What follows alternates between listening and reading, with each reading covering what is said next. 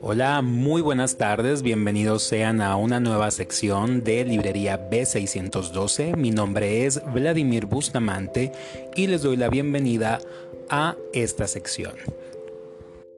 Y bien, hoy en lugar de hablar de un libro en específico, quise abordar un que ahorita está muy de moda, es que es la cultura de la cancelación, o bueno, esa idea que está ahorita circulando de que estamos ante una generación de jóvenes de cristal que realmente no están soportando ver programas de televisión o libros o películas que van en contra de la mentalidad o por así decirlo del espíritu de los tiempos actuales. Pero si vemos las cosas desde una perspectiva, podemos ver que desde siempre ha existido la cancelación. Bueno, ¿a qué se refiere esto? Antes de entrar en detalles me gustaría definir bien bien a qué se refiere esto de la generación de cristal, ¿no? Y es algo que se le ha achacado mucho a los millennials, ¿no? Ahorita la generación que está en sus treinta y tantos, que cuando las cosas no suceden o una persona piensa como ellos no quieren, entonces eh, de alguna manera critican o lloran o les da ansiedad o quieren eh, de alguna manera manifestar su descontento. Pero esto hasta qué punto es cierto. Es muy sabido que esta generación se caracteriza por tener eh, un criterio, o por así decirlo, un, una característica distintiva que es cuestionarse las cosas que antes siempre se daban ya por, por hechas o que se daban por sentado en generaciones anteriores. Bien, y vemos que con estas nuevas generaciones de los millennials para acá se han roto muchos paradigmas, sobre todo en lo relacionado a los derechos humanos. Podemos ver aquí una liberación e incluso una más... Eh, visibilidad a los derechos de la mujer y también se muestra como muchas conductas a las cuales se les ha dado el nombre de micromachismos no son adecuadas, es decir, de que eh, ciertos comportamientos o tradiciones hacían menos a la mujer. Lo mismo podemos decir de la comunidad LGBT, que antes era prácticamente un tabú hablar de ella o que apareciera en televisión, o si lo hacía generalmente era para para burla, para hacer comedia de los personajes homosexuales, hoy vemos que su presencia es cada vez mayor en lo que es eh, las redes sociales y el entretenimiento.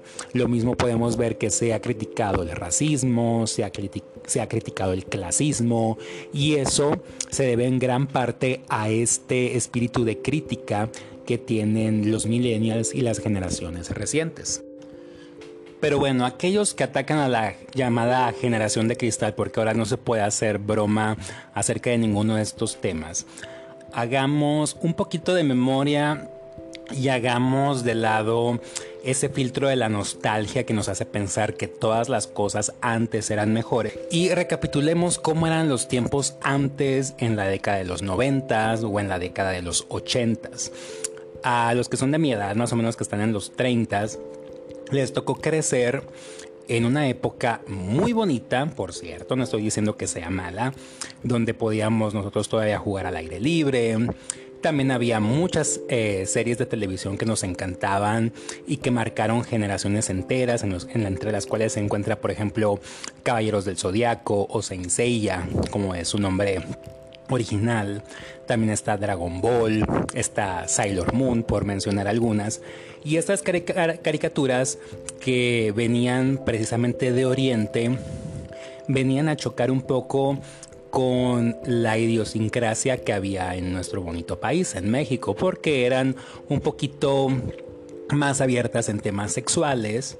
Y eso, decir, ya estamos hablando de programas para niños, ya era era algo ya palabras mayores. Lo mismo también había cierta violencia muy explícita y eso trajo como consecuencia mucha censura, sobre todo de los grupos conservadores religiosos, diciendo que estas obras literarias o bueno, obras ya de de lo que es la cultura popular eran del diablo, se decía.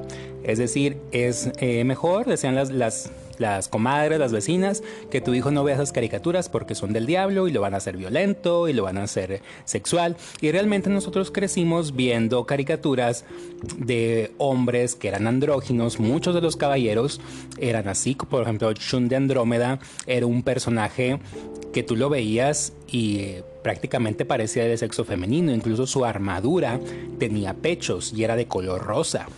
También crecimos viendo un personaje como Ranma, que cuando le caía agua helada se convertía en una chica y cuando se, echaba agua caliente se volvía un varón. Y veíamos también personajes como, como Serena Tsukino, que es Sailor Moon, que de alguna manera siempre se relacionaba, tenía amoríos, aún estando en secundaria con hombres mayores. Y si miramos atrás, nosotros crecimos viendo esas cosas. Realmente, a muchos se las prohibieron.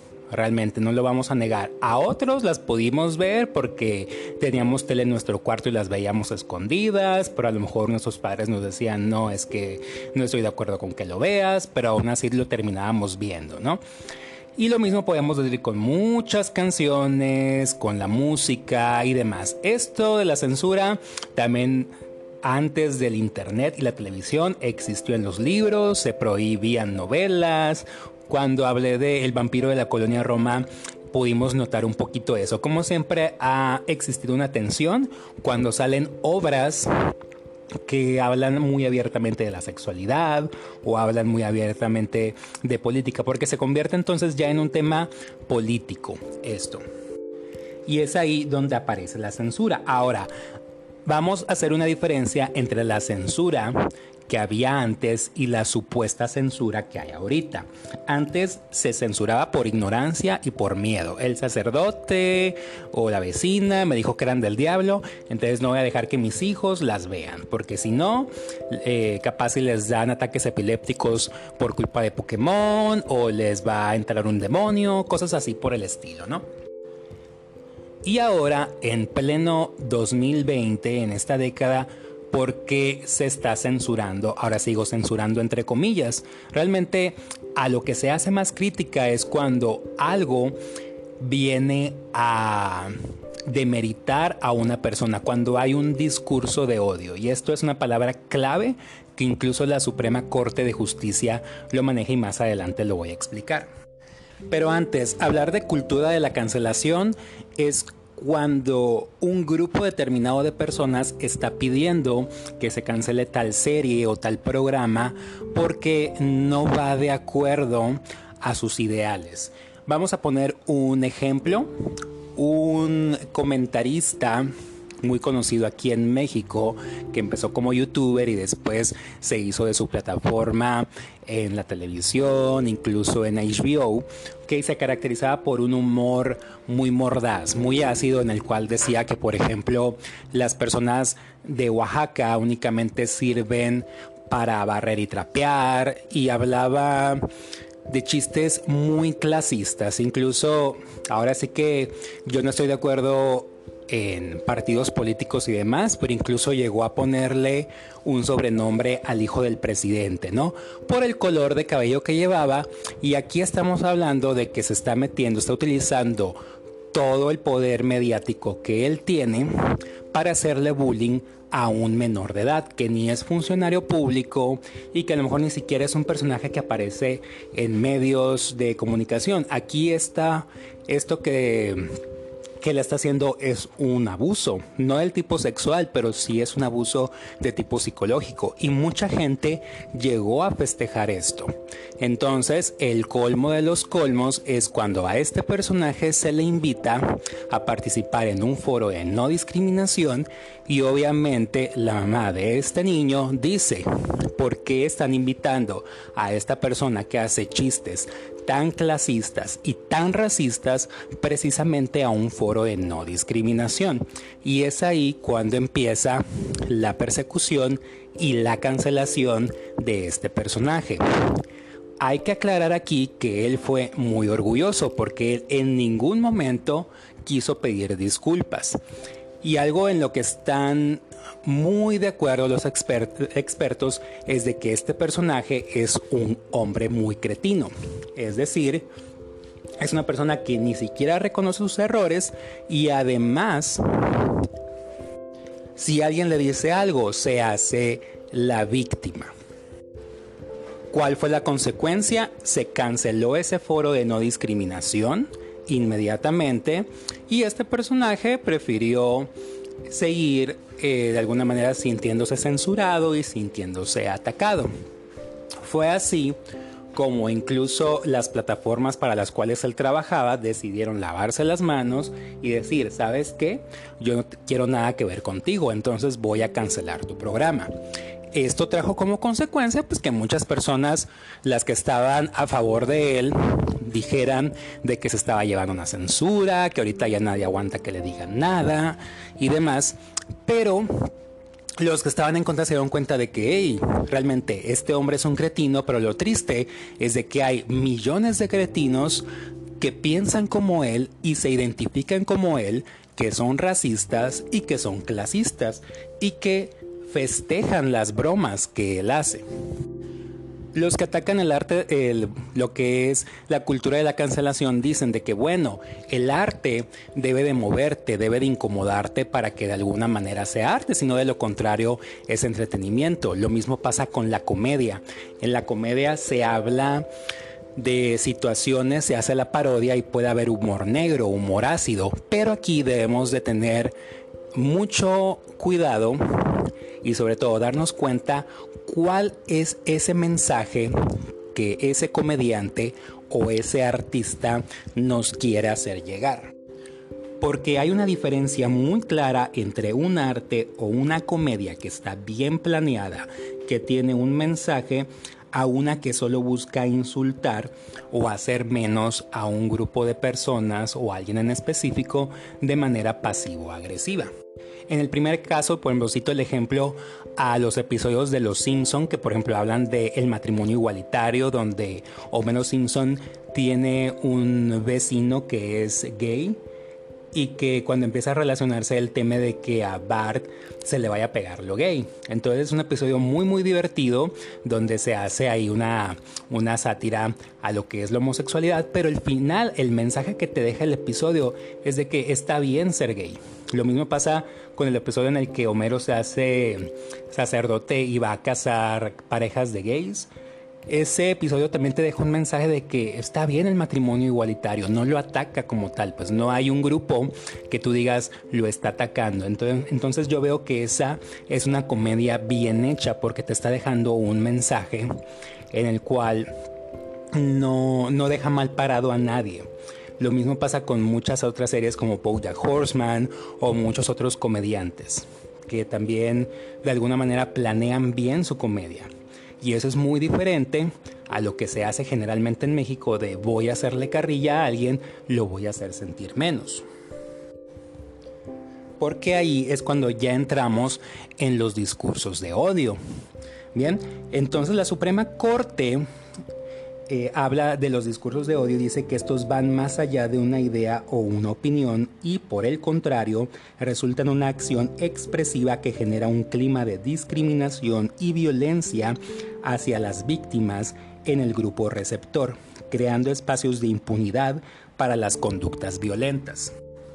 Entonces, si yo creo un arte, por ejemplo, hace unos meses estuvo muy en boca de todos el hecho de que en Spotify se encontraba un pseudo cantante que grababa canciones que hablaban acerca de violar y de matar niñas. Entonces decimos, ese arte realmente vale la pena tenerlo en nuestra sociedad, un arte que habla de matar, de violar, de hacer menos a las mujeres, de hacer menos a alguien porque tiene cierto color de, de ojos o cierto color de cabello, de piel y demás. ¿Realmente vale la pena defenderlo? ¿Hasta qué punto vale más hacer reír a un cierto grupo de personas que los derechos humanos de muchas otras?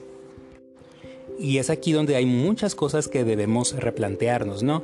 También hace poco al creador de Ricky Morty se le eh, se le vinieron los reflectores encima, incluso hubo una gran indignación hacia él, porque este hombre hace varios años, él hizo una parodia de una escena de una serie conocida como Dexter, y él se grabó con una muñeca en forma de bebé y él hacía la seña como que le estaba violando a la muñeca. Entonces esto causó gran indignación porque estás de alguna manera riéndote de la pedofilia, pues de un abuso sexual infantil.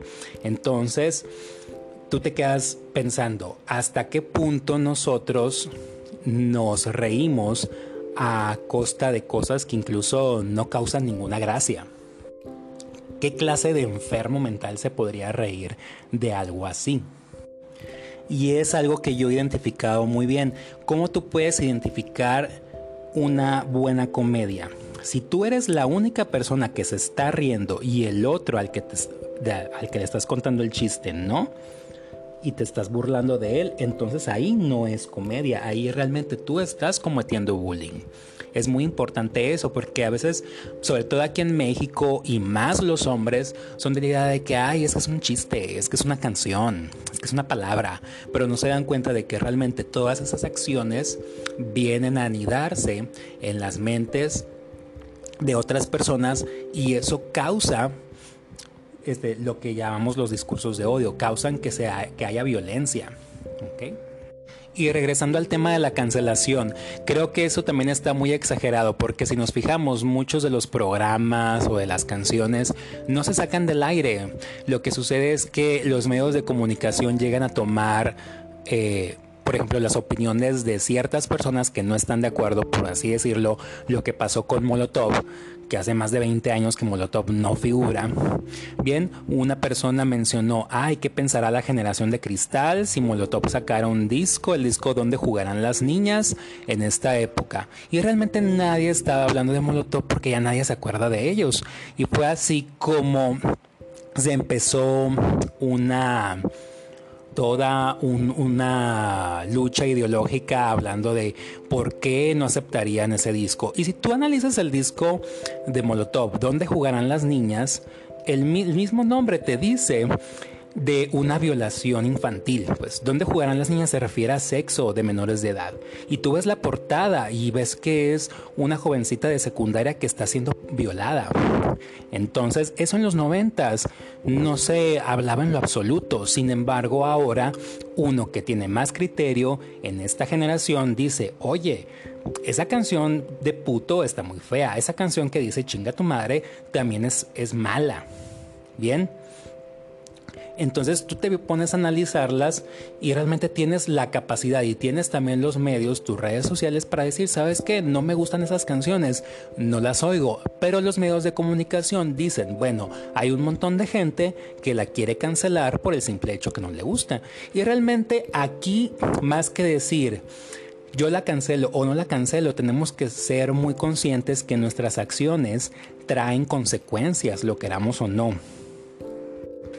los artistas, los comediantes, tienen de alguna manera una reputación que deben de cuidar.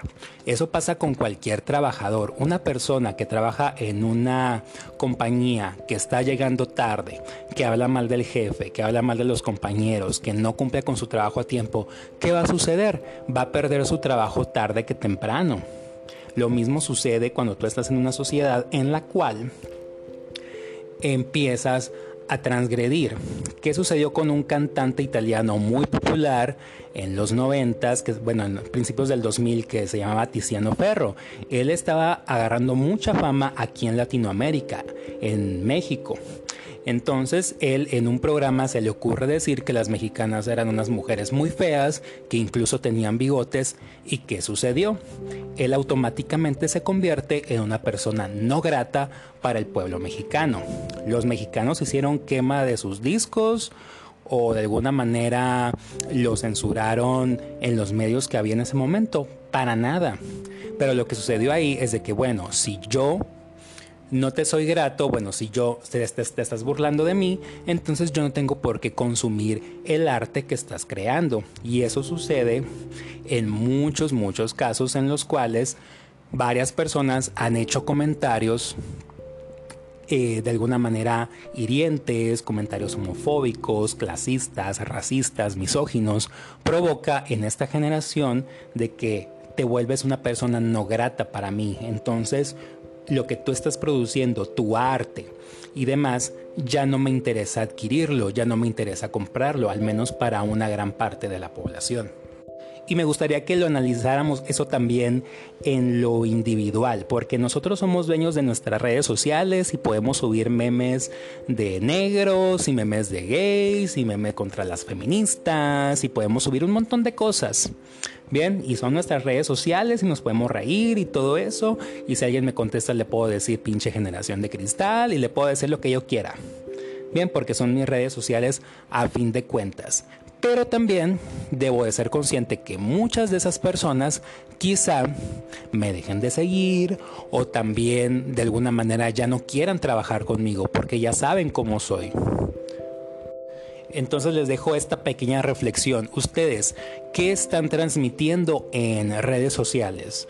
Están todos los días tirando veneno contra, ahora sí que no quiero hablar de partidos políticos, pero en sí están, estamos hablando todos los días mal del gobierno, estamos hablando todos los días mal de ciertas personas, estamos haciendo comentarios pasivo-agresivos para hacer sentir mal a cierto grupo de personas. Todo eso tarde que temprano va a traer consecuencias y no es una cultura de la cancelación, sino que realmente los que están a nuestro alrededor van a decidir, ¿sabes qué? Lo que tú estás lo que tú me estás comunicando no me interesa, entonces te voy a poner un límite, te voy a dejar de seguir.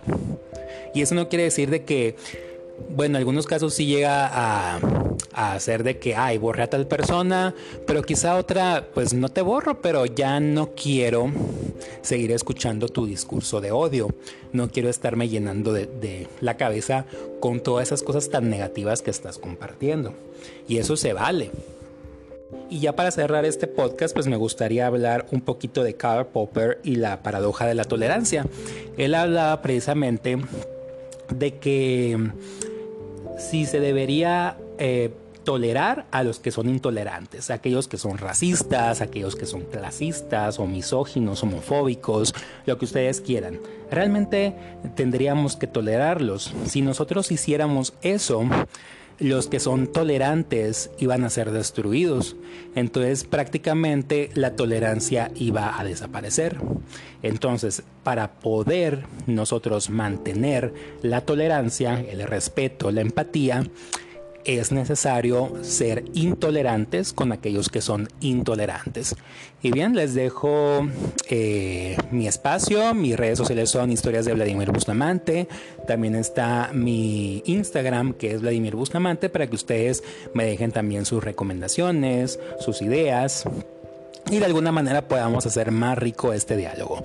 Les deseo un excelente fin de semana y hasta pronto.